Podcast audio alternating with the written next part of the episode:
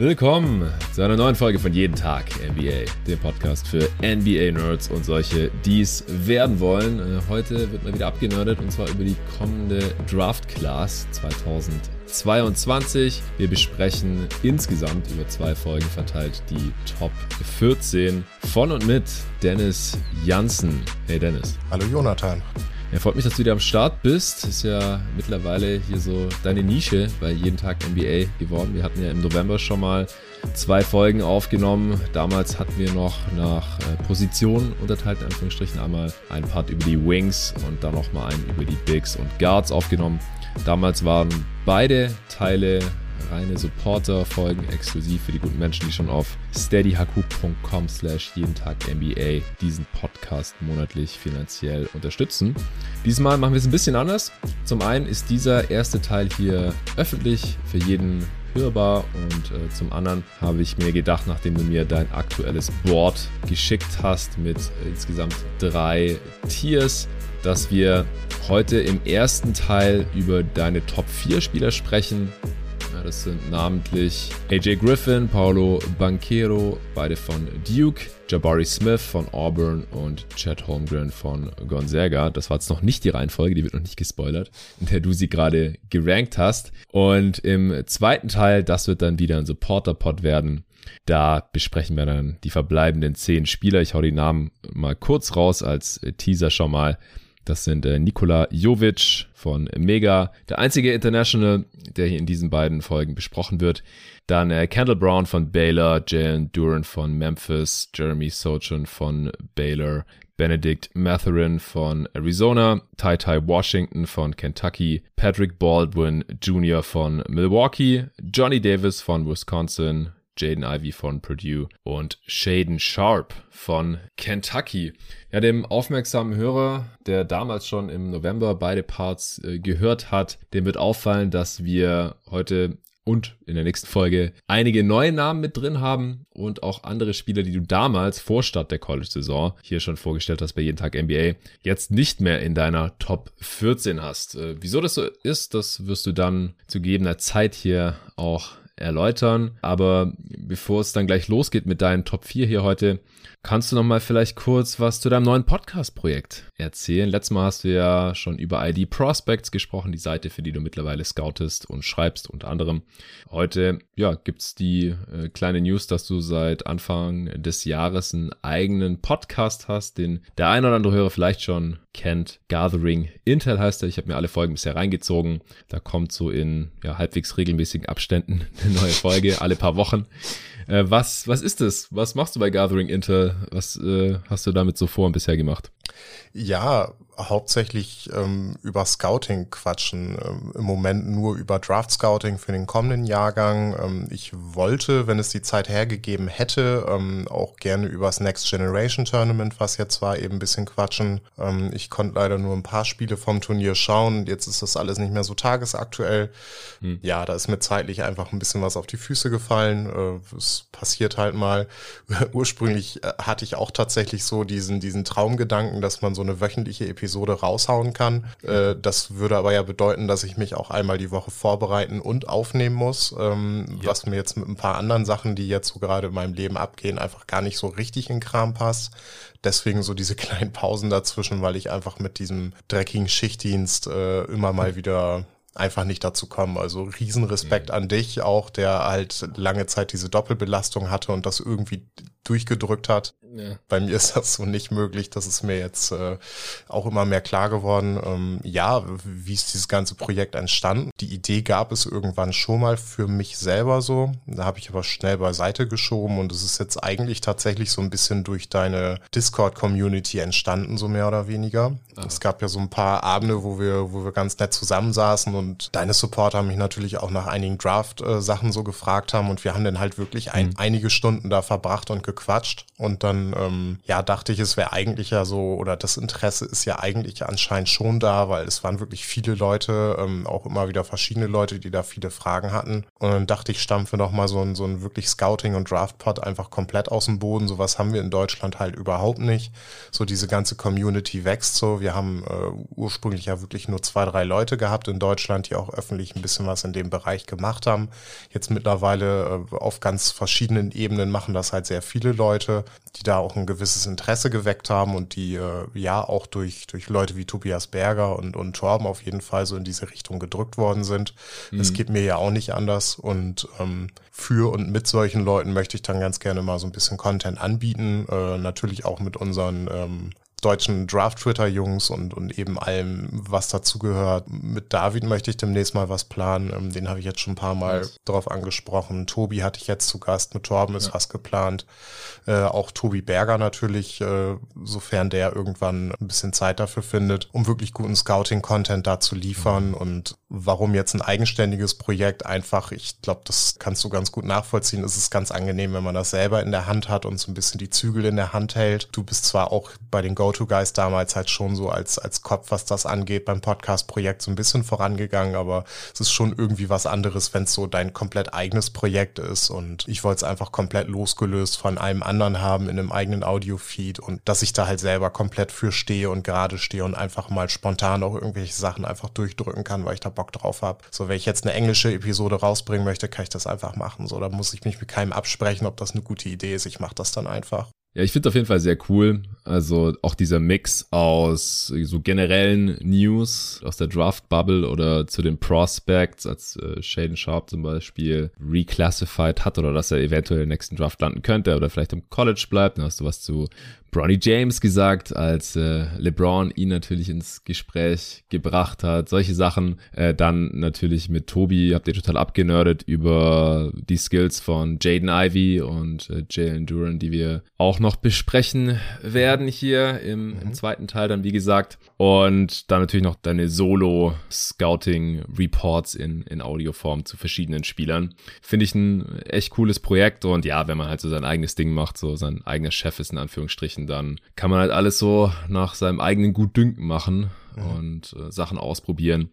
Das äh, kann ich total nachvollziehen. Was ich nicht nachvollziehen kann, und du hast vorhin ja schon angeschnitten, dass es schwierig ist mit dieser Balanceakt, so wenn man das halt nebenher macht, so als Side-Hustle und man eigentlich noch einen anderen Job hat, mit dem man irgendwie Geld verdienen muss. Ich habe keine Kinder und äh, habe auch noch nicht mit meiner Freundin zusammengelebt, also geschweige denn der Familie. Ich habe auch keinen Schichtdienst machen müssen, sondern hatte einigermaßen normale Arbeitszeiten und so. Also ich habe wirklich keine Ahnung, wie du das hinbekommst, äh, so viel zu scouten und einen Podcast hochzuziehen und dann noch irgendwie für ID-Prospects zu schreiben und äh, sich auf Twitter präsent zu sein und dann jetzt hier noch im Pod reinzukommen als Gast und so.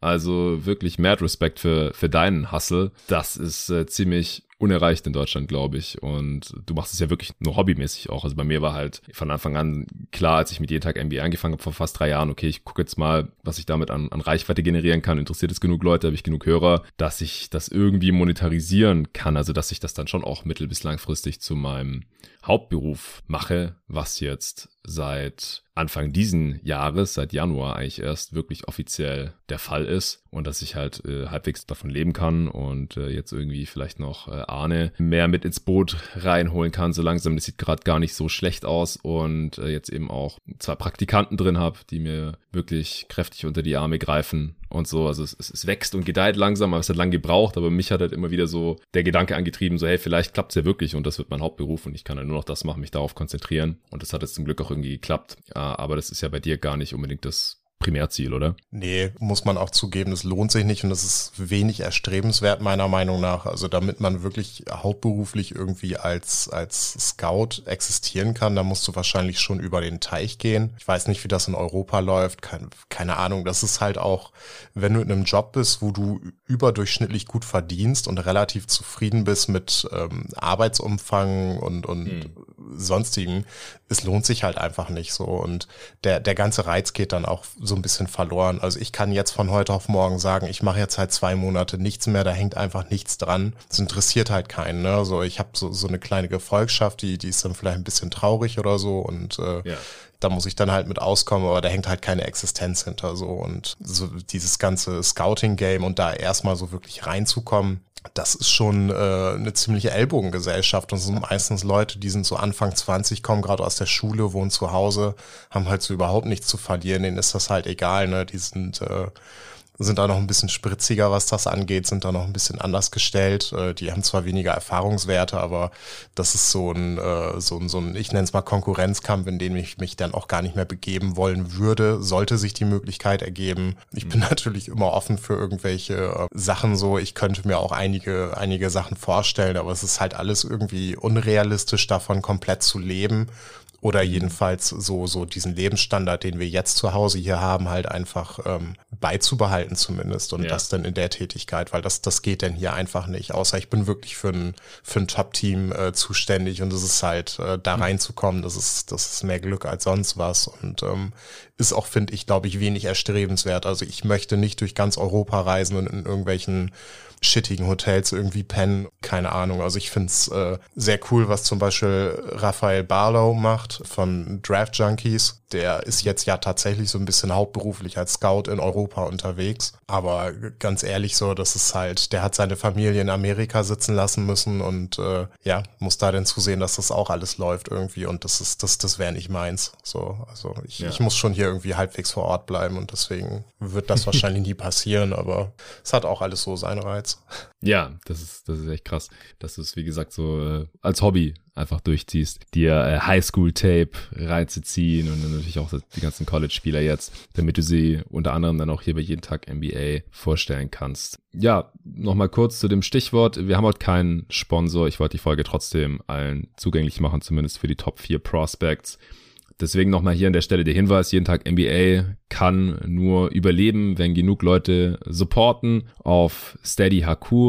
Äh, den Link findet ihr wie immer in der Beschreibung dieses Podcasts. Der lautet steadyhq.com slash jeden Tag NBA. Da gibt es zwei Pakete zur Auswahl.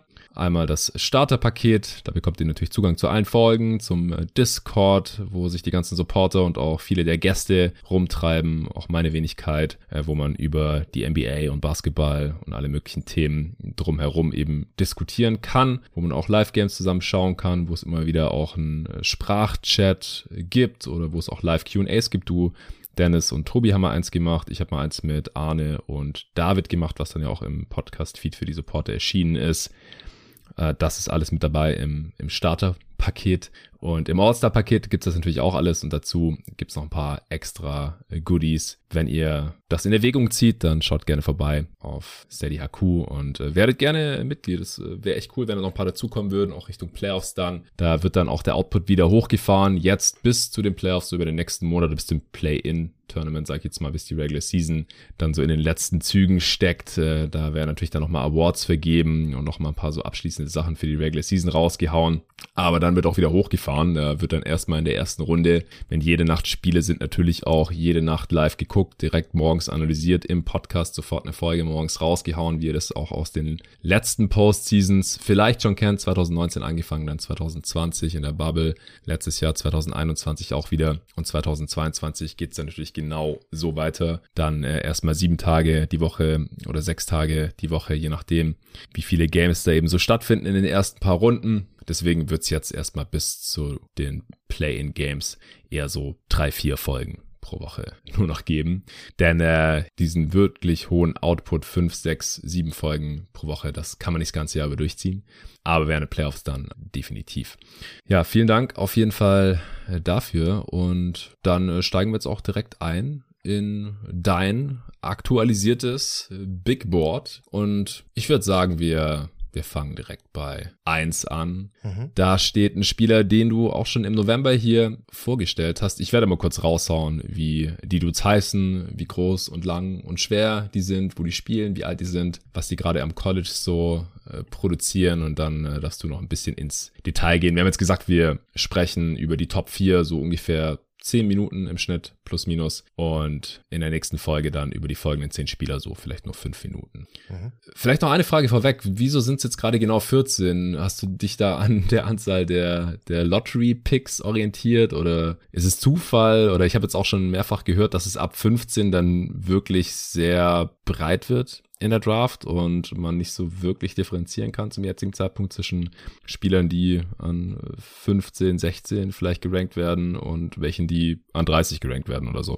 Das ist ein Mix aus allem. Also wir hatten ja jetzt im Kopf, dass wir wieder was aufnehmen wollen, so eine Doppelfolge abzurocken mit 30 Spielern. Das ist wirklich hart anstrengend. Ich, ich habe sowas ja. schon mal gemacht. Ähm, mir reicht das jetzt mit den 14 Jungs schon.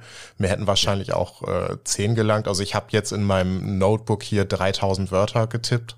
Wow. Das ist halt, ja, das ist schon, schon viel. Gut, ein bisschen hatte ich auch vorbereitet, aber ja, das ist jetzt eigentlich Zufall. Ich habe 14 genommen, einfach äh, weil es eben die Lottery darstellt jetzt aktuell. Ich habe immer noch so ein paar Dudes, die da reinrutschen könnten, die ich aber einfach noch nicht äh, genug gesehen habe oder wo ich mir noch nicht sicher genug bin zum aktuellen Zeitpunkt. Und äh, Deswegen so 14 war jetzt für mich gerade ein guter Cut-off, wo ich äh, von den 14 Dudes auf jeden Fall relativ viel Ahnung habe mittlerweile und ähm, glaube, dass die schon so mehr oder weniger über den meisten anderen Spielern äh, stehen werden. Ähm, so ein Typen wie Tari Eason zum Beispiel, der da äh, am Ende noch sicherlich landen wird, den habe ich jetzt aktuell noch nicht mit drin, einfach weil ich gerade erst angefangen habe, die LSU-Sachen zu gucken mhm. und auch wirklich mal ganz konzentriert auf ihn zu schauen. Also hat keinen riesigen Hintergrund. Okay.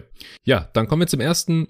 Das ist Chad Holmgren. Den Namen hat man wahrscheinlich schon mal gehört. Ist ein Seven-Footer, sehr, sehr schmal gebaut, äh, wenig äh, Muskeln und noch weniger Fett auf seinem Skelett. Unter 200 Pfund wird er gelistet und das kommt wahrscheinlich auch hin. Also umgerechnet äh, sind das unter 90 Kilo bei 2,13 Meter Länge, spielt äh, für Gonzaga, hat eine 7-6 Wingspan, das ist sehr, sehr lang, er wird zum Zeitpunkt der Draft schon 20 Jahre alt sein, also einer der etwas älteren Freshmen dieses mhm. Jahr. Und ja, der spielt eine Top-College-Saison. Also legt jetzt keine super krassen Stats auf, aber schon, schon sehr, sehr überzeugend. Und äh, er hat sich auch im, im Laufe der College-Saison, nach allem, was ich mitbekommen habe, auch schon immer weiterentwickelt in, in seiner Rolle.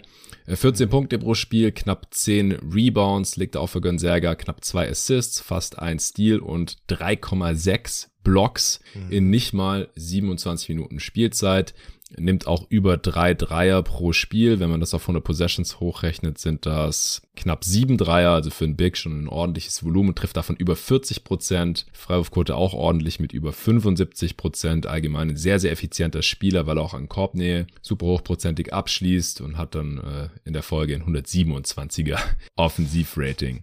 Ja, es ist so mit den Skills so der prädestinierte, äh, in Anführungsstrichen Einhorn-Spieler, also Stretch Rim Protector, aber kann auch noch ein bisschen mehr. Das hattest du hier schon im November erklärt, bevor er sein erstes College-Spiel gemacht hat. Und anscheinend, äh, ja, hat er das nur bestätigt in der Zwischenzeit, denn du hast ihn ja immer noch auf eins.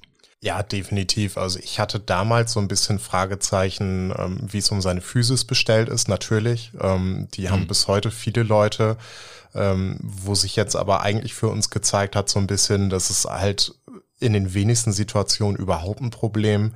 Also es gibt durchaus Situationen, wo er mal von physisch recht dominanten College-Spielern bis unter den Ring gedrückt wird, aber es spielt halt keine Rolle, weil Chat einfach derart lang ist und am Ende im Boxscore immer noch der Block für ihn da auf der Habenseite dann steht. Hm. Es ist wirklich absurd, wie gut er da den Ring beschützen kann und auch wie, wie wenig er fault. Also das ist ja auch was, was äh, er und Evan Mobley so gemeinsam haben, die, die hm. über dreieinhalb Blocks im Schnitt, äh, dem stehen nur zweieinhalb Fouls irgendwie gegenüber, was wirklich ja. absurd wenig ist. Und äh, normalerweise haben wir eben bei Big Man Prospects, dass die halt faulen wie Sau und dabei noch ein paar Würfe blocken. Äh, in diesem Fall ist es halt äh, komplett anders. So, das ist schon ein sehr, sehr ausgereifter, erwachsener Shotblocker, der einfach wahnsinnig koordiniert ist. Chat hat eine unfassbare Hand-Augen-Koordination ähm, ist einfach funktional sehr, sehr athletisch, was das angeht. Also vertikal ziemlich beschränkt, muss man sagen. Aber es, es funktioniert halt einfach durch die ganze Länge und ähm, sein Bewegungsapparat, was einfach äh, ja wirklich schon, schon ziemlich verrückt ist. Also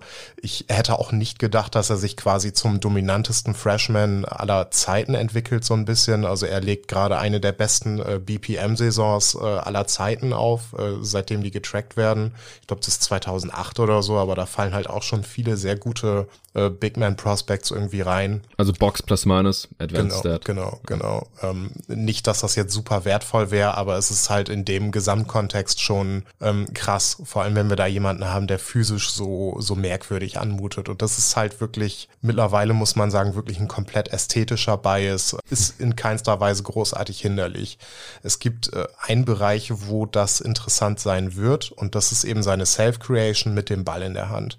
Da wird ihm seine Physis ein bisschen im Weg stehen, weil er da einfach sehr wahrscheinlich auch von kräftigen Wings irgendwie so ein bisschen vom, vom Ring weggehalten werden kann, ähm, one-on-one. -on -one. Aber das ist halt auch so für die, für die High-High-End-Outcomes und willst du deinen sieben, sieben Fuß großen Spieler wirklich viel mit dem Ball dribbeln lassen? Es kommt eben drauf an, so. Und da wird's halt interessant. Weil ich hätte auch nicht gedacht, eben mit seinem Finishing, dass, dass das dermaßen krass wird. Also wir stehen jetzt bei 85 Prozent am Ring. Hm. Was wirklich absurd ist. Davon ist gerade mal die Hälfte assistiert. Es sind nur 109 ähm, Field Goal Attempts. Ich weiß gar nicht jetzt, wie die, wie die Rate an Dunks war. Ich rufe das mal nebenbei auf. Ja, ja. eben diese 85 Prozent am Ring absurd guter Touch. Ähm, die, die Dreierquote hast du gerade angesprochen. Äh, 50 Dunks, also so die, die, die Hälfte davon ungefähr. Mhm. Ja. Es ist, es ist verrückt. Also auch die, die, diese Transition-Dreier, diese Grab-and-Go-Situation, dass er den Ball nach vorne bringt, hinten einfach so eine absurde Defensive Possession hat und dann vorne einen, einen Pull-Up-Dreier in Transition nimmt. Äh, hatte eine Zeit, wo er, glaube ich, irgendwie bei 14 von 16 Transition-Dreiern stand zu Anfang der Saison oder so. Hm. Es ist wirklich ähm, verrückt, sich das so anzugucken. Also es ist halt, man, man hört so als Konterargument ganz oft so, ja, es ist halt ein zweiter Ball Ball oder so, aber das passiert halt, wenn jemand wie Ball Ball mit diesen physischen Voraussetzungen Basketball spielen kann. Letztendlich. Ja. Yeah. Ja, dazu eben noch, also offensiv sprechen wir da von jemandem, der aktuell wirklich äh, hauptsächlich als Connector irgendwie agiert, also ein Connector Big Man, was ein bisschen merkwürdig ist jetzt erstmal, da haben wir gar nicht so viele von, der wahrscheinlich auch gerade früh in seiner Karriere erstmal viele Spot-Abwürfe nehmen wird und dann ähm, sich immer mehr Usage irgendwie aneignen wird, äh, mit, mit mehr Erfahrung und, und äh, ja, mehr Transition Time irgendwie. Das Krasse an seinem Shooting-Profil ist gerade aktuell, dass das einzige Prospect, was wir so in den letzten Jahren hatten, Jaron Jackson Jr. war, der auch nur annähernd irgendwie dieses Profil aufweisen kann. Und Chat hat gerade eine leicht effizientere Saison bei einem etwas höheren Volumen als Triple J. Mhm. Und das ist ähm, zu dem Zeitpunkt in der Karriere halt schon harter Indikator dafür, dass der Typ halt einfach auch in Zukunft werfen wird. So auch die, die komplette Historie deutet eigentlich darauf hin, dass das ja, eigentlich nur ähnlich wie bei Evan Mobley eigentlich so die Frage sein wird, in was für einem Rahmen das passieren wird. Ähm, mhm. Ja, später gucken wir da auf einen Spieler, der eventuell, wenn alles gut läuft, Closeouts attackieren kann, als Transition. Weil er halt dribbeln kann. Ja, ja, das, das hast du, glaube ich, noch nicht so explizit gesagt. Im November hast genau. du es gesagt. Aber das unterscheidet ihn ja auch von einem Porzingis oder so, mit dem ja. er vielleicht auch verglichen werden könnte das dann noch länger, aber war halt auch ähnlich schmal und dünn, als er in die Liga kam. Ja. Und äh, eins seiner größeren Probleme ist ja, dass er einfach nicht so super gut äh, dribbeln kann und Holmgren hat halt schon ein ganz gutes Ballhandling, vor allem halt für einen Seven-Footer. Ja, dribbeln, passen, werfen, es ist halt schon ist krass. Auch gerade in Short-Roll-Situationen eröffnet dir das halt äh, ganz, ganz andere mhm. Dimensionen, die dein typischer Big Man einfach nicht hat. Und ähm, er hat einfach dieses, dieses hyperskalierbare Skillset, mit, mit dieser ganz, ganz verrückten Upside, dass es einfach einen, einen Spieler ergibt, den wir so eigentlich ganz, ganz selten bisher gesehen haben nur. Und es ist schon ähm, gleichermaßen sehr safe, kann man sagen, wie auch einfach äh, nach oben hin einfach so, so ein bisschen wie, wie ohne Dach. So, da ist wirklich der Sky is the limit, könnte man sagen, je nachdem, wie sich seine Physis entwickelt und ähm, wie sehr er das Ganze noch übertragen und weitertragen kann, weil ich habe keine Ahnung auch, wie das, wie das Finishing sich übertragen übertragen wird. Äh, ich habe da auch vor der Saison halt massive Fragezeichen gehabt und er rockt da jetzt halt eine Saison ab, die wir so noch nicht gesehen haben. Gerade von einem Freshman. Ähm, ja, und das alles halt, äh, wo die Offense gar nicht so sein Steckenpferd ist, sondern er eigentlich so hauptsächlich durch seine defensive Upside halt einfach glänzt, dass er, dass er schon ziemlich coverage-versatil ist, ähm, trotz der hohen Hüften. Äh, es, es gibt so ein paar Clips, die, die sehen ein bisschen blöd aus, wo er sich halt, wie vorhin erklärt, zum, zum Ring irgendwie durchdrücken lässt oder sowas, aber aber kein kein. Riesenproblem sein wird in den meisten Situationen oder dass er mal irgendwie ein bisschen die Balance verliert oder so, aber das ist halt, ja, das, das passiert so. Also da haben, haben wir schon ganz andere Lowlights von anderen defensiv äh, sehr spannenden Bigs irgendwie gesehen. Er ist weiterhin sehr beweglich, muss man sagen, und ja, kann da einfach ganz, ganz viele Sachen machen in verschiedenen Coverage-Situationen. Er ist weiterhin ein verflucht guter Rim Protector, ähm, primär wie sekundär, ähm, kennt überhaupt keine Business Decisions, er geht da wirklich äh, überall rein. Ja, ist einfach, was das angeht, äh, ganz, ganz verrückt. Also das haben wir zuletzt letztes Jahr mit Evan Mobley gesehen auf dem Niveau. Äh, so ganz viel trennt die beiden, was das angeht, wahrscheinlich nicht. Mhm. Wobei Mobley halt physisch noch ein bisschen ähm, solider ist, muss man sagen, und ein bisschen äh, flexibler ja. sein wird wahrscheinlich und äh, Holmgren auch in vielen Matchups einfach nicht als äh, dein primärer Big genutzt werden kann. Also es, es wird auch wird auch immer dieses Argument rausgegriffen, dass er halt von Jokic und Embiid vermöbelt werden wird. Ja gut, aber das werden eigentlich fast alle Bigs in der Liga. Ja. Dann ist er halt nur einer von vielen und welcher Rookie kann das und von welchem Rookie willst du das erwarten? Das ist halt, ja, ich weiß es nicht. Also Holmgren ähm, hat mich sehr, sehr positiv überrascht, was das angeht. Ich war, war etwas skeptisch aufgrund der Physis halt auch, aber es ist halt, äh, ja, es hat sich alles so ein bisschen im Sande verlaufen und ähm, es ist, es ist sehr, sehr interessant. Man muss zum mhm. Kontext sagen, bei Gonzaga, er spielt permanent eigentlich so neben Drew Timmy, neben so einem klassischen College äh, Big, der einfach auch keinen großartigen Wurf und alles hat. Also es macht ihn halt sehr, sehr flexibel. Also ich kann ihn mir in der NBA so mit der optimalste Fit ist wahrscheinlich in, in Houston neben Schengen, wo er halt auch offensiv keine riesige mhm. Last tragen muss, aber den so ein bisschen unterstützen kann, defensiv halt auch. Ja. Äh, ich kann ihn mir aber auch ebenso gut neben, neben Kate vorstellen in Detroit oder. Ja, dann auch da neben Isaiah Stewart vielleicht ja. noch, der als dicker Brocken dann eher die Post-Defense übernehmen kann. Ja, ist halt so eine, so eine Hyperskalierbarkeit. Also es ist halt ja. aufgrund seines Wurfes noch krasser als bei Mobley und den kannst du halt schon in fast jedes Line-Up, in, in jede Situation irgendwie reinpressen und das funktioniert halt irgendwie. Und ja, das macht ihn eigentlich für jedes Team interessant, anders als die Kandidaten, die wir gleich so ein bisschen besprechen. Mm, deswegen hast du ihn auch auf eins. Ja, also ja. High Floor, High Ceiling, ja. klingt natürlich gut. 3 D im weitesten Sinne oder Stretch äh, Rim Protection mit Ballhandling, Scheme Versatilität, Skalierbarkeit ist halt überall Check, so wie es sich jetzt anhört. Ja. Du hast vorhin gesagt, hat man selten gesehen. Die Frage ist halt, hat man das überhaupt schon mal gesehen, so sein Skillset zusammen mit dem Körper. Und das ist ja wahrscheinlich auch äh, dann das, woran sich viele stören oder wo viele dran hängen bleiben. So, ja, wir, wir kennen halt noch keinen äh, Star oder ehemaligen First Pick oder so, der so ausgesehen hat und guckt mal, wie dünn der ist und so. Ich glaube, daher rührt das halt, dass man nicht so wirklich ein, eine gute Comp hat, oder? Ja, das auch. Und die Counting Stats sind jetzt halt auch äh, nicht, nicht krass überragend auf den ersten ja. Blick, aber er spielt halt auch für eins der besten College-Teams der letzten zehn Jahre und ist halt ja vom, von Tag eins an so der, einer der besseren Spieler da im Team, wenn nicht sogar mit der beste. Das ist, äh, ist halt für einen Freshman halt auch sehr, sehr ungewöhnlich. Das ist ähnlich wie Jalen Sachs letztes Jahr, der für Gonzaga ja auch eine absolut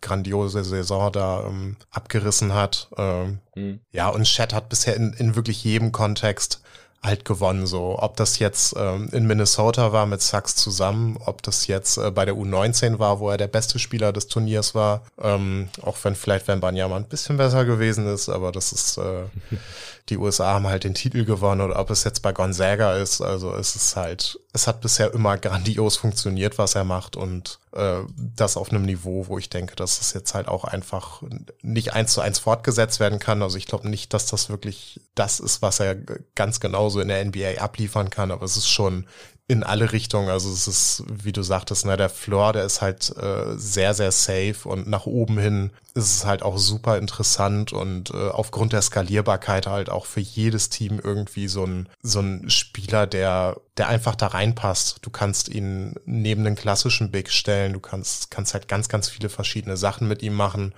dadurch, dass er halt ähm, die, diese Connector-Rolle halt so perfekt ausfüllen kann. Das ist schon ziemlich großartig. Ja, ich kann es total nachvollziehen, dass du ihn an eins hast. Da bist du ja gerade auch durchaus nicht der Einzige. Nee. Torben hatte ihn auch an eins, der hat letzte Woche sein Board veröffentlicht. Bei ESPN ist er aktuell auf 1 und auch Sam Vicini hat ihn in seinem neuen Big Board vorgestern auf 1 geschoben oder dort halt gehabt. Von daher sieht so ein bisschen aus wie der frühe Consensus First Pick, aber es ist schon noch eine Diskussion. Also du hast ja auch noch einen anderen Spieler hier in deinem First Tier oder? Ja, wobei ich das jetzt die Tage, wo ich ein bisschen mehr drüber nachgedacht habe, ähm, habe ich Jabari doch noch wieder näher zu Paolo geschoben. Also entweder gehen die halt beide in dieses Tier oder, oder ich arbeite auch ganz gerne mit diesen Zwischentiers, einfach hm. weil ich die beiden abgrenzen will von Chat, den ich doch okay. äh, noch ein bisschen lieber mag als die beiden. Die beiden gehören schon in so ein ähm, ja, in so, in so ein Tier für sich alleine fast schon oder, oder in so ein Zwischentier und AJ vielleicht in, in Tier 2, ich bin mir da auch noch nicht ganz sicher. Aber pa Paolo und Jabari gehören eigentlich so als Gruppe schon zusammen, muss man sagen. Okay, okay. Dann kommen wir jetzt doch äh, zum nächsten Spieler auf deinem Board, äh, den du dann jetzt doch ein bisschen von Holmgren abgrenzen möchtest. Das ist Jabari Smith. Der wird auch teilweise als First Pick diskutiert. Ähm, Im Gegensatz zu Holmgren war er vor der Saison noch nicht unbedingt so ein Top-2-Kandidat. Du warst auch im äh, letzten Pod, den wir zusammen aufgenommen haben, noch ein bisschen skeptisch ihm gegenüber, kannst ja gleich ein bisschen drauf eingehen, vielleicht der ist äh, 6'10 groß, wiegt 210 Pfund, also normalere Ausmaße für einen, für einen Forward, 7'1 Wingspan auch, deutliche Plus Wingspan, auch wenn es jetzt keine crazy Länge ist, der ist fast ein Jahr jünger, der ist 10 Monate jünger als mhm. Holmgren, äh, zum Draftzeitpunkt wird er erst 19 Jahre und 4 Monate alt sein, spielt für Auburn, also auch ein sehr gutes äh, College-Team dieses Jahr. Und ja, reißt eine ziemlich gute Saison ab, 17 Punkte pro Spiel, knapp 7 Rebounds, fast 2 Assists, ein bisschen mehr als ein Steal und ein Block pro Spiel. Und er ist halt ein sehr guter Shooter, also nimmt über 5 Dreier pro Spiel und auch von der Possessions sind das über 10. Das ist also schon ein sehr ordentliches Volumen. Und er trifft halt fast 44 Prozent dazu, ist auch super effizient dadurch. 118er Offensivrating, aber halt in einer deutlich größeren Rolle als jetzt Holmgren. Du hast ja gerade bei ihm die Teamumstände angesprochen bei Gonzaga. Der hat halt nur eine 21er Usage Rate. Und bei Smith ist es fast eine 28er. Also der ist schon so eher die klassische erste Option, oder? Ja, definitiv. Smith ist ganz interessant. Also warum ich ihn jetzt aus der Highschool kommt nicht so mochte, ja, es war ein Spieler für mich, der da so ein bisschen, ich weiß nicht, in, in dieser äh, Zone-Defense so ein bisschen untergegangen ist. Ich weiß noch, dass ich sagte, ich fand ihn defensiv jetzt für jemanden mit den Voraussetzungen irgendwie nicht so, nicht so krass irgendwie. Das sieht mhm. jetzt am College schon ganz anders aus, muss man sagen. Also er ist äh, schon defensiv auf dem Flügel äh, extrem versatil, äh, zeigt sich als, als recht switchable, hat mit den wenigsten Matchups überhaupt Probleme. Also das ist schon, schon schon krass. Ich finde auch gerade defensiv sein ähm, Rebounding halt sehr, sehr herausragend, was ihm so ein, so ein gewisses Smallball Five Potenzial irgendwie geben könnte, wenn er halt äh, ein bisschen besserer Rim Protector sein kann. Dafür fehlt es ihm jetzt halt vertikal noch so ein bisschen und eben an Länge. Aber er kann sicherlich in vielen Lineups schon auch diese Rolle wieder einnehmen, äh, kann aber eben auch offensiv bis, bis zur kleineren Flügelrolle, also bis äh, auch so in so einer Dreierrolle oder so spielen wahrscheinlich. Ähm, ist da sehr, sehr beweglich, gerade so sein, ähm, sein Unterkörper. Das ist, das ist ganz interessant. Also ich finde seinen Oberkörper relativ unbeweglich, aber seine Beine, die bewegen sich sehr, sehr gut. Hm. Ähm, bisher bereitet das überhaupt keine Probleme. Auch da ist wieder seine, seine Hand-Augen-Koordination, die ist halt wirklich herausragend. Ähm, er, ist, er ist gut da drin, wirklich immer den Ball zu tracken, wenn er jetzt äh, irgendwie Dicks äh, versucht oder Würfe contestet zum Beispiel. Das, das gibt ihm da schon eine sehr, sehr gute Upside. Ja, offensiv hast du schon angedeutet, der Wurf, ähm, das, das hat sich ja auch an der Highschool schon gezeigt. Da waren die Quoten bei einem hohen Volumen auch schon ziemlich gut. Ähm, mhm. nicht, nicht so gut wie jetzt, aber auch schon ziemlich gut. Was ihm dazu halt so ein bisschen fehlt, ist das Driving Game und das Playmaking. Und das ist halt auch so der große Aufhänger für mich und so die große philosophische Frage, äh, Jabari Smith oder Paolo. Also Jabari ist offensiv deutlich skalierbarer als Paolo, muss man sagen. Äh, mhm. Jabari ist im schlimmsten Fall halt so ein Michael Porter Jr. wahrscheinlich mit deutlich, deutlich, deutlich besserer Defense, was absolut interessant ist, aber eben nicht deine erste Option, weil ja, es ist halt so im Halbfeld der Drive, da brauche ich tatsächlich wieder einen Synergy-Zugang für, um die Daten ganz genau rauszufiltern. Aber wenn wir das ähm, mal so ein bisschen sezieren, er trifft jetzt 67 Prozent am Ring, ähm, was jetzt erstmal ziemlich gut klingt. Die Quote wird aber durch Transition-Abschlüsse sehr gepusht. Also es war mhm. irgendwann im Januar rum ähm, von jemandem, der Synergy hatte, hatte ich die Zahlen, müssen es so im, im tiefen 50er-Bereich gewesen sein, im Halbfeld, mhm. was wirklich heavy ist und es sind wirklich nur 55 Rim-Attempts in diesen 31 Spielen. Paolo zum Vergleich hat dreimal so viele. Ja. Plus ist eben der deutlich bessere Passer. Also bei Jabari scheint es aber eben auch keine Rolle zu spielen, weil also es gibt einen geilen Artikel Artikel auf äh, The Stepien, wo die beiden so ein bisschen auch äh, stilistisch verglichen werden. Beide nutzen auch ganz gerne ähm, so Pivot Moves, äh, Triple Threat Moves eben, um die Defense sich so ein bisschen zurechtzulegen. Und bei Jabari resultiert das eigentlich generell darin, dass er halt über seinen Verteidiger rüberwirft. Das gibt der Defense irgendwie so ein finde ich immer so ein, so ein easy out. Äh, Jabari ist aktuell einfach gut genug, dass es gut geht, weil er sowohl aus der Midrange als auch eben sein Dreier hervorragend trifft und einfach über die meisten Verteidiger so drüber werfen kann. Aber das ist halt in der NBA, ich habe ein bisschen Schiss, dass es wirklich doch Verteidiger gibt, die das einfach verteidigen können. Und Jabari ist eben hm. eher so eine 6-10-Version von Clay Thompson als dein wirklicher Franchise-Spieler was mm. so die einzig richtig valide Kritik irgendwie ist, weil ansonsten ist Jabari halt einfach ein wahnsinnig krasses Prospect, ist jetzt äh, zum Drafttag 19 Jahre und vier Monate alt, wird also sein gesamtes Rookie-Jahr noch 19 sein. Ähm, und ich, ich finde aber halt auch das Ballhandling sowie Playmaking aus dem Ballhandling und diese ganzen Mikroskills, die dazugehören, wahnsinnig schwer sind, äh, auf ein Niveau zu bekommen, dass du eben die erste Option für ein Team darstellen kannst. Und das ist halt, ja, so philosophisch so der Punkt, wo sich, äh, wo, wo sich die Geister wirklich scheiden und wo man auch wirklich nach Teamfit ein bisschen beurteilen muss. Ist es jetzt Jabari, der da Sinn macht oder ist es Paolo? Weil Paolo da schon wirklich so ein bisschen der Dosenöffner für dein Team sein kann, der Jabari nicht ist. Aber eventuell spielt es bei Jabari halt keine Rolle. Also das ist schon, an guten Tagen sieht das halt aus wie, wie Kevin Durant 2.0, weil er, er wirft halt mhm. einfach über jeden Contest drüber und es spielt halt einfach keine Rolle.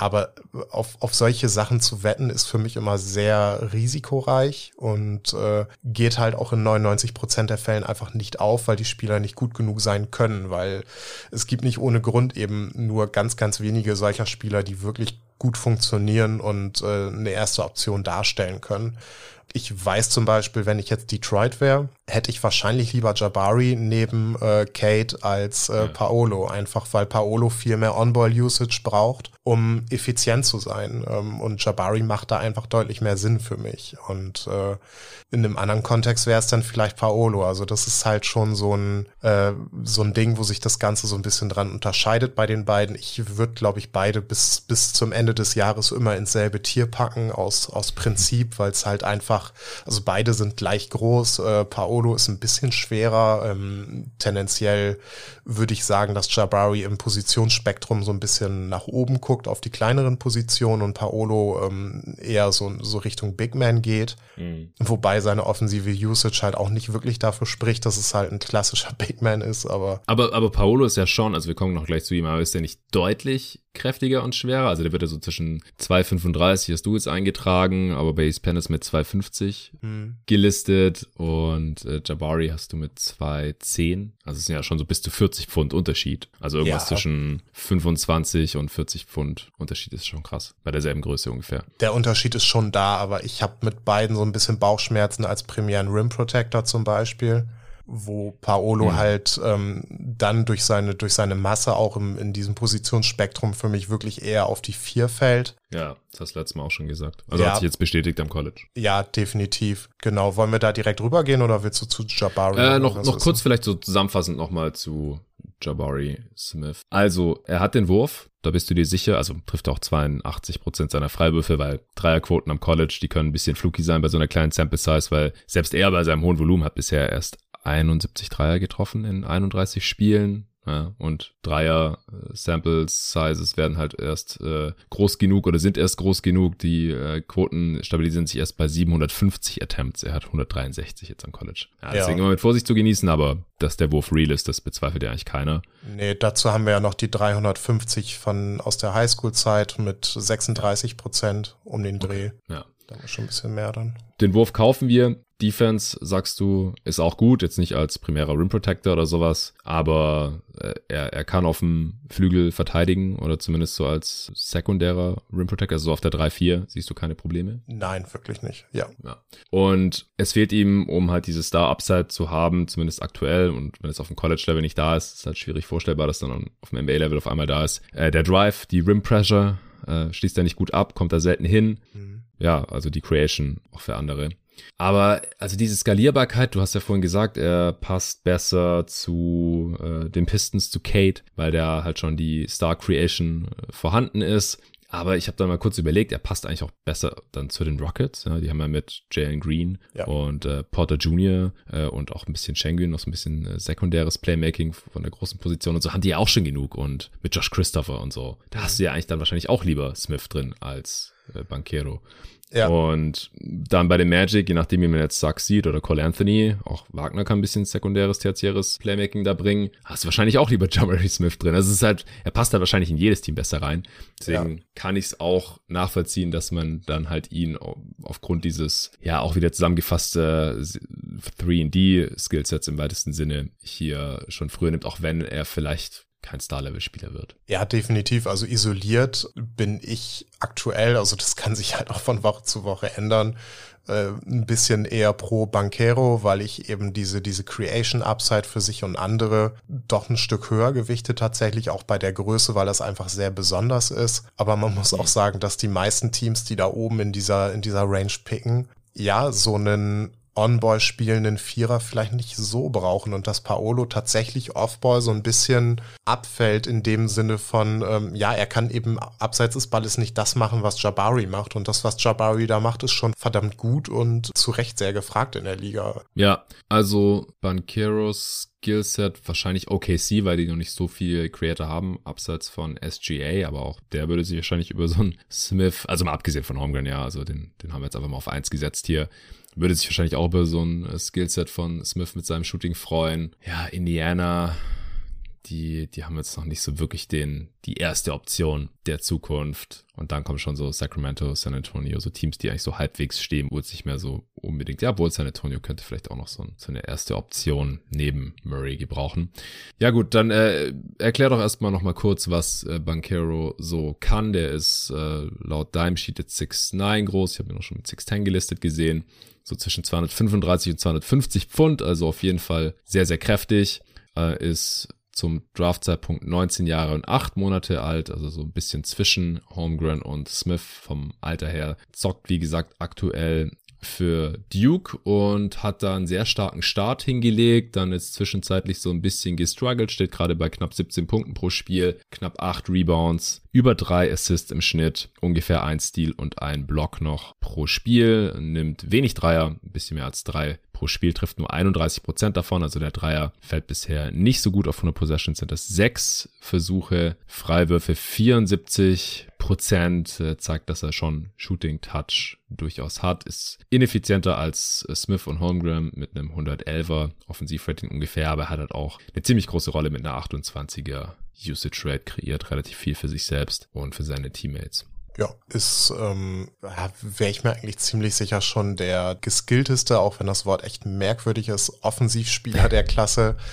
Also was, was der tatsächlich jetzt auch in seinem Alter alleine aus diesen Rip-Moves ähm, kreiert, das ist, äh, das ist schon ziemlich verrückt. Das ist ein Move, den hat Embiid irgendwann, ich glaube, im zweiten oder dritten Jahr so richtig gemeistert und, und das sehen wir mhm. bei Paolo halt jetzt auch schon, ähm, nicht nur in Ansätzen, sondern äh, schon wirklich real.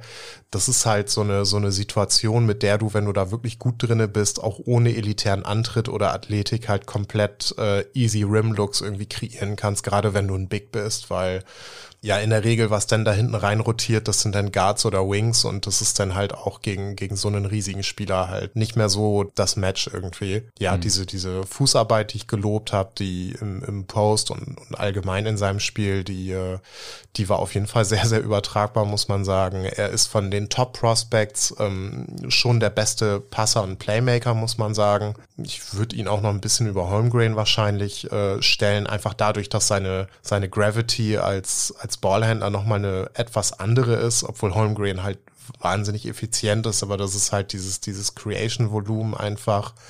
Ähm, Duke hat sich jetzt auch ein bisschen geöffnet, dass er hier und da auch mal Pick and Rolls laufen kann, ähm, was ziemlich cool ist. Als Ballhändler muss man sagen, ja, genau.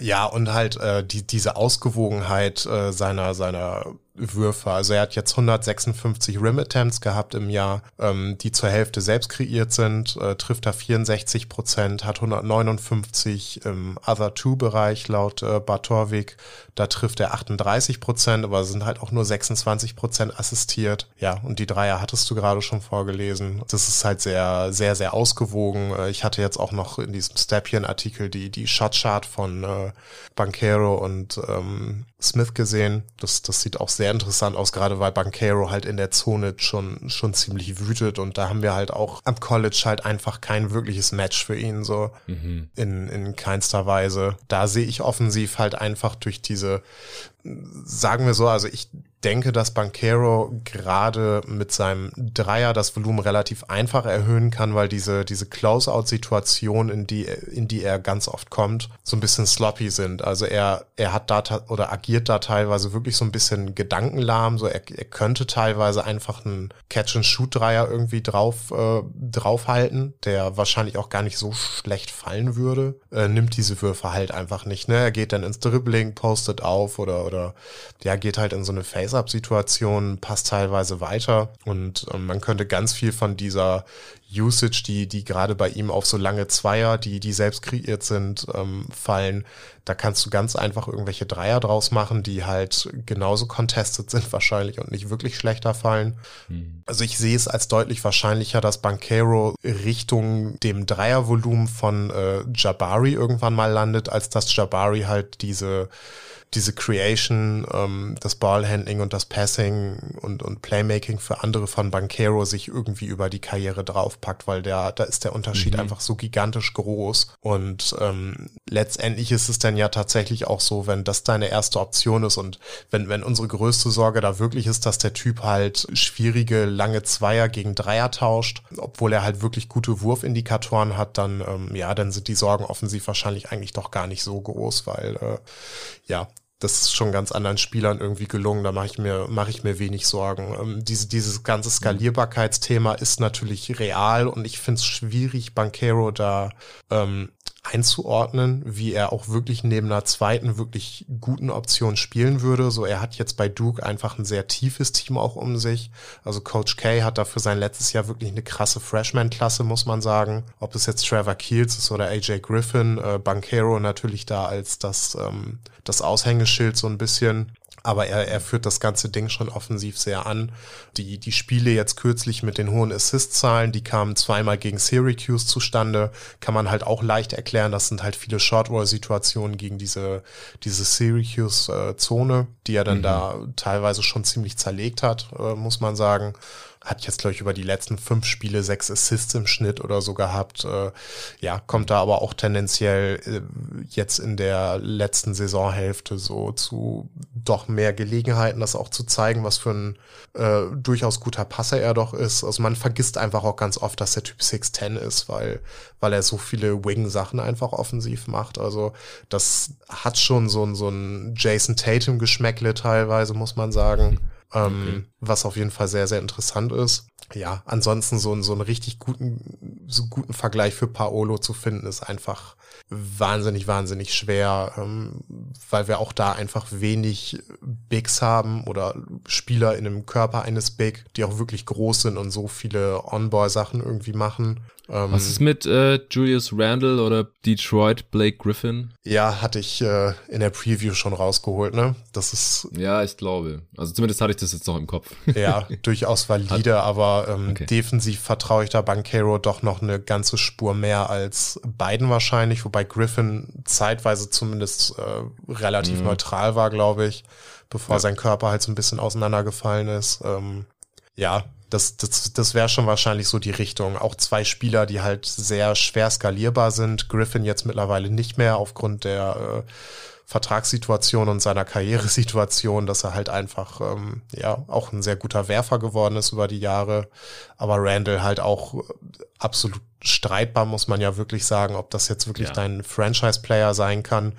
Ähm, ja, Julius Randall als Prospect sah halt auch ähnlich dominant aus, muss man sagen. Gerade in der Highschool war das schon ein ganz, ganz heißes Thema, auch mit den äh, Playmaking-Ansätzen und so. Also das ist schon relativ valide, aber äh, ja, Julius Randall ist für mich auch immer so ein, so ein Negativbeispiel von einem Spieler, der das Ganze nie so richtig übertragen konnte, bis auf dieses eine Jahr in, äh, in New York letztes Jahr. Ja. Äh, deswegen finde ich das immer so ein bisschen, äh, bisschen schwierig tatsächlich ranzuziehen. Aber letztendlich müssen wir, glaube ich, für die meisten Prospects sagen, wenn, wenn das Prime Julius Randall wird, dann ist es eigentlich ein relativ guter Spieler letztendlich. Auch äh, ja, auch wenn wir das so im Vorfeld für einen potenziellen Top-Pick irgendwie gar nicht in den Mund nehmen wollen, sowas.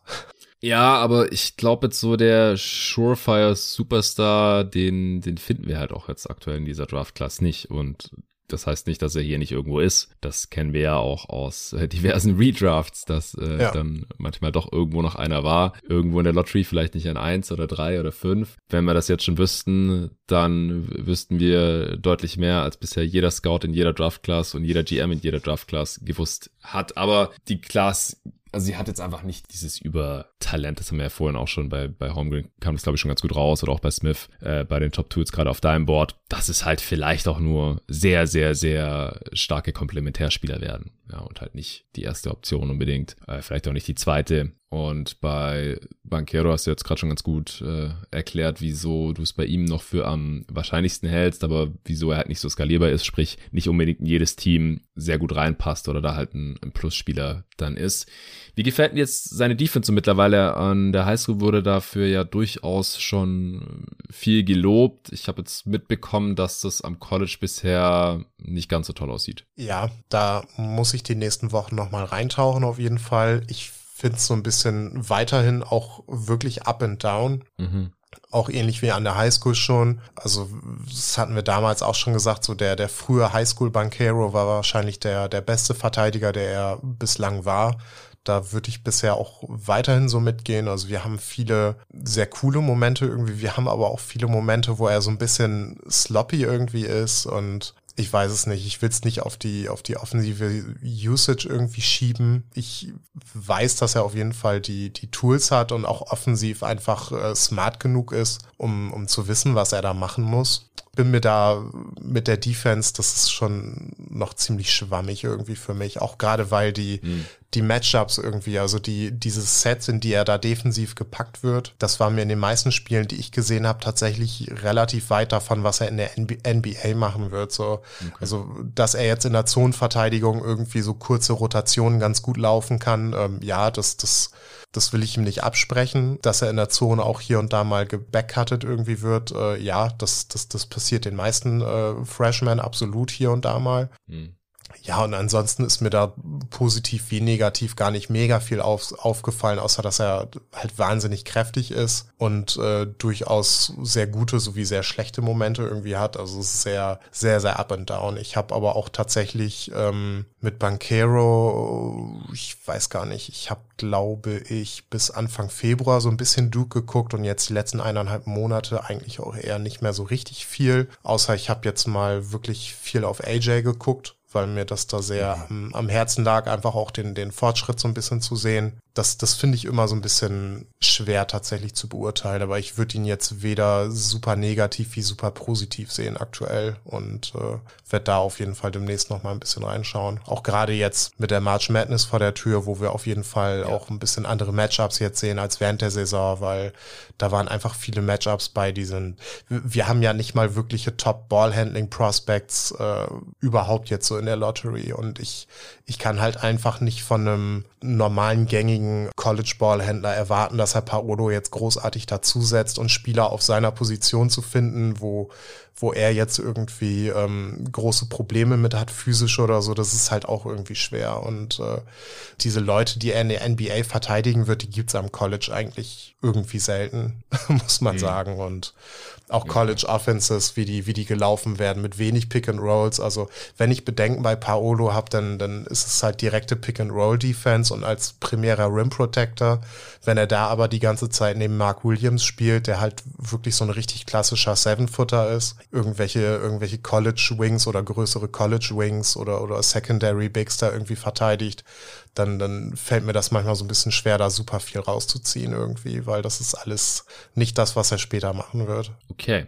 Ja, dann äh, kommen wir doch mal zu seinem Teammate, AJ Griffin. Das ist der Spieler, den du gerade auch noch im zweiten Tier drin hast, direkt hinter seinem Teammate. Also der spielt auch bei Duke. Duke wird übrigens gerade an sieben gerankt von AP. Auburn, hatten wir ja vorhin schon, Jabari Smith besprochen, der ist, äh, die werden an vier gerankt aktuell und Gonzaga an 1. Das heißt, äh, die dürfen wir auch alle noch in der March Madness dann im Tournament begutachten. Ja, Griffin ist ein Wing, 6'6 oder 6'7 groß. Äh, auch da, du hast jetzt 200 Pfund eingetragen. Ich habe jetzt aber auch schon 220 äh, oder so gelesen. 7 Foot Wingspan circa. Äh, Banquero übrigens auch. Griffin ist der jüngste Spieler in äh, der Top 4 heute, 18 Jahre, 11 Monate wird er zum Draftzeitpunkt erst sein. Ist der Sohn von Adrian Griffin, den äh, man vielleicht noch als Spieler kennt. Früher bei den Bulls und Mavs gezockt. Mittlerweile ist er Assistant Coach bei den Toronto Raptors. Also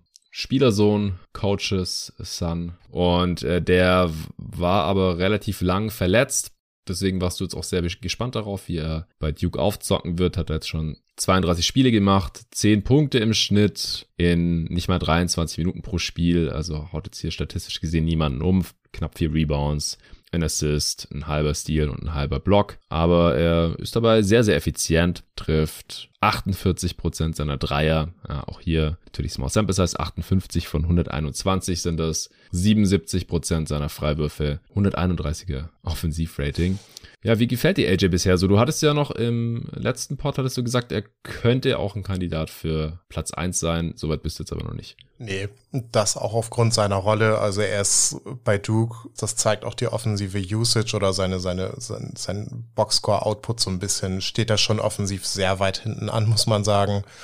Er wird oftmals einfach in der Ecke geparkt und äh, agiert da halt als Floor Spacer, macht das extrem gut. Also die 48 Prozent ähm, bei ja um die 10 Dreier pro 100 Possessions, was, was gut ist. Ähm, wir haben auch ein gutes Highschool-Sample von fast 300 Dreiern, was er mit 42 Prozent trifft und äh, ja, was aber halt größtenteils auch selbst kreiert war irgendwie und da wissen wir schon, dass da ein bisschen was hintersteht. So die 48 Prozent jetzt, die sind sehr hoch, muss man sagen.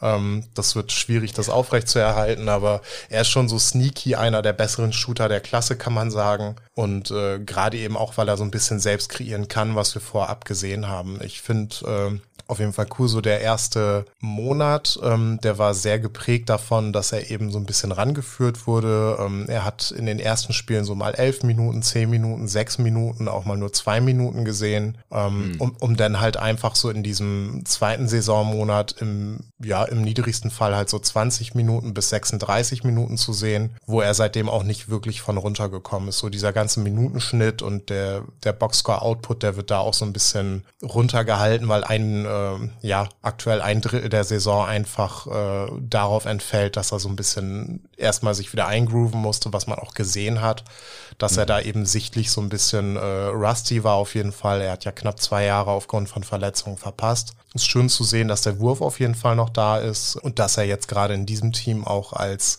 einfach unfassbar krasser Komplementärspieler agiert, der ja eigentlich als Playfinisher so alles so effizient wie möglich macht. Er ist ähm, einer der besseren Rim-Finisher des Jahrgangs bei sehr niedrigem äh, Volumen, muss man sagen. Es sind nur 47 Abschlüsse, aber er trifft da 72 Prozent bisher. Die sind äh, zur Hälfte assistiert, ähm, was ein ziemlich guter Wert ist. Also ja, er kann letztendlich auch nur das machen, was er da, was er da bekommt und ähm, ja, erinnert mit, mit vielem, was er kann und was ihn so auszeichnet an, an Jaden Springer letztes Jahr einfach. Ähm, ja. so, so diese, diese Altersparallele. Also AJ ist jetzt auch in meiner ersten Runde der zweitjüngste Spieler nach ähm, Jalen Duran, ähm, dann hast du eben dieses, dieses sehr, sehr sichere Komplementärspieler-Skillset, ähm, was einfach durch einen ziemlich krassen Körper ähm, nochmal so gestützt wird. Äh, nur dass AJ halt einfach nochmal ein, ein deutlich besserer Shooter und, und Shot Creator irgendwie ist äh, von dem, was wir vorher so gesehen haben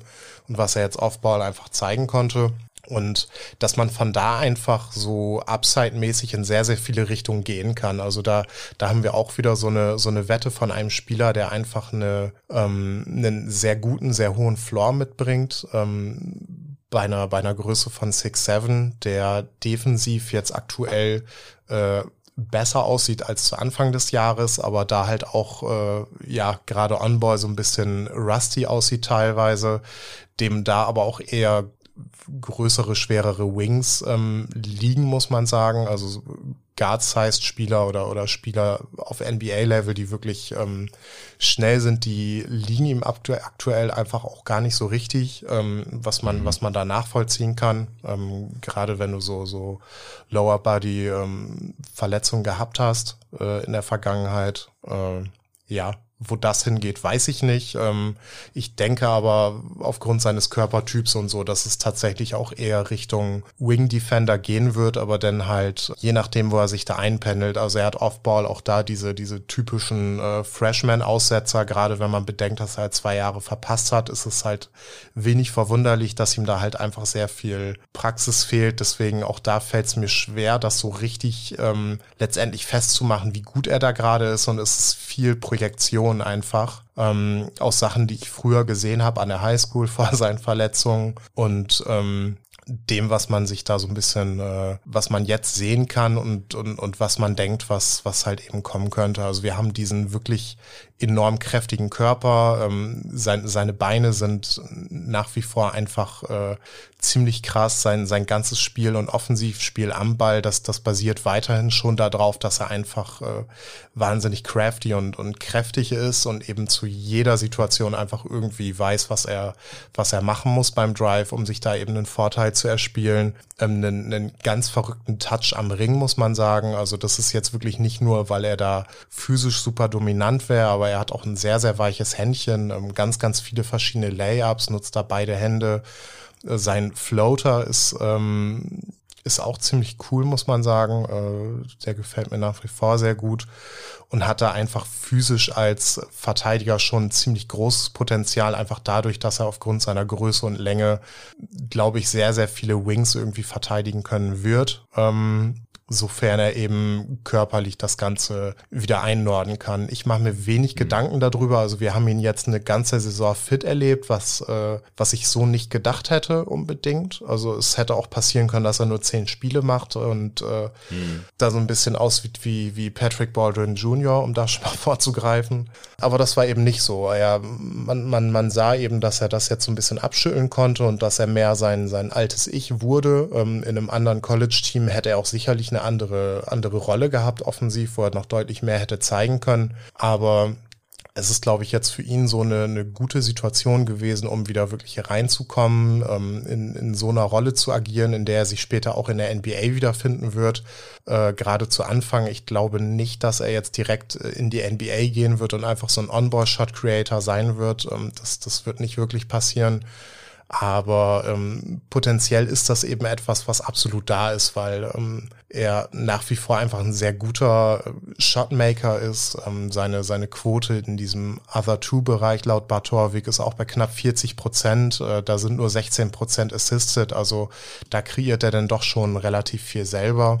Mhm. Ich glaube auch, dass in Zukunft da einfach wieder ein bisschen mehr kommen kann. Ähm, und ansonsten hast du da eben jemanden, der einfach ein sehr, sehr toller Komplementär-Wing sein kann, offensiv und der dir defensiv auf jeden Fall ähm, einen mehr als neutralen Impact liefern wird. Im Idealfall eventuell sogar ein Wingstopper sein kann, aber dafür haben wir da halt einfach zu wenig gesehen das Jahr über jetzt. Tendenziell würde ich sagen, dass er auch eher ein wirklich guter On-Ball-Defender sein kann, Off-Ball war mir das jetzt zu, zu sloppy ganz oft einfach, aber das, mhm. es, es gibt viele Ausreden dafür, warum und weshalb. Ähm, das, das muss man halt auch sagen, dass er eben jetzt als Freshman da spielt und zwei Jahre verpasst hat. Jada, jada, jada. Ähm, ja. Ich weiß auf jeden Fall, dass äh, Torben und Co., die haben sich schon auf jeden Fall bedankt, dass ich ihn so, so angepriesen habe, weil äh, die sind auch sehr, sehr positiv angetan von seinem ähm, Spiel und dem, was er bei Duke macht. Es ist, muss man auch sagen, eben nicht dieses typische Top 5 Prospect, wo man, wo man jetzt sagt, so der liefert dir auf jeden Fall die und die Produktion und ähm, ja, das ist jetzt gerade alles sehr unter diesem Mantel von, von Duke versteckt, dass er da einfach offensiv eben sehr weit hinten ansteht, was in seinem Kontext aber ganz, ganz in Ordnung ist auf jeden Fall, ähm, was es ihm vielleicht auch ermöglicht hat, einfach das Jahr fit zu bleiben, ich weiß es nicht. Für sein Draftstock auf jeden mhm. Fall eine ähm, ne, ne gute Sache. Ich habe schon ein bisschen Schiss gehabt, dass er so ans Ende der ersten Runde rutscht und dass Philadelphia sich den Typen wieder krallt und der auf einmal richtig gut ist. Ja, oder halt wie Jane Springer erstmal gar nicht spielt. Ja, das wäre auch doof. Ja, ja, auf jeden Fall. Ja, also er wird ja generell relativ hoch gerankt. ESPN an 5, Sam Vicini hatte ihn an 6 und du an 4. Aber ja, ist, ist noch relativ undurchsichtig, ist, ist halt sehr jung, Wurf fällt gut, guter Körper, war lange verletzt. Ich habe gerade nochmal nachgeschaut. Also er hatte äh, dislocated knee. Das äh, klingt sehr übel, also ausgekugeltes Knie.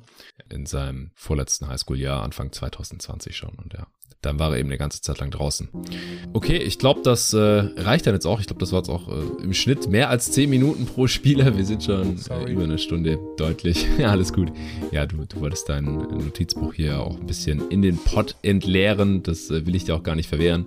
Aber wir nehmen gleich noch den zweiten Pot auf und dann müssen wir nochmal 10 Spieler besprechen. Da machen wir es dann ein bisschen knapper für die folgenden ja. 10 Spieler. Ich habe ja anfangs schon erwähnt, wer das sein wird. Und der Pot, den gibt es dann für die jeden Tag NBA Supporter. Wie gesagt, wenn ihr da auch gerne unterstützen wollt, dann bekommt ihr noch sehr viel mehr äh, Content exklusiv für die Supporter. Ich schaue mal, dass in der Regel mehr Supporter-Pods pro Woche droppen als es eben öffentliche Pods sind. Das sind immer so ein bis zwei, je nachdem, wie viele Sponsoren ich da eben auch am Start habe und wie viele Pods mit Inhalten für die breite Masse, sage ich jetzt mal in Anführungsstrichen. Und dann die Supporter-Pods. Das sind jetzt schon über 50 seit eben der Umstellung zu kurz vor Saisonbeginn, während der NBA Previews kamen die ja im Oktober letzten Jahres.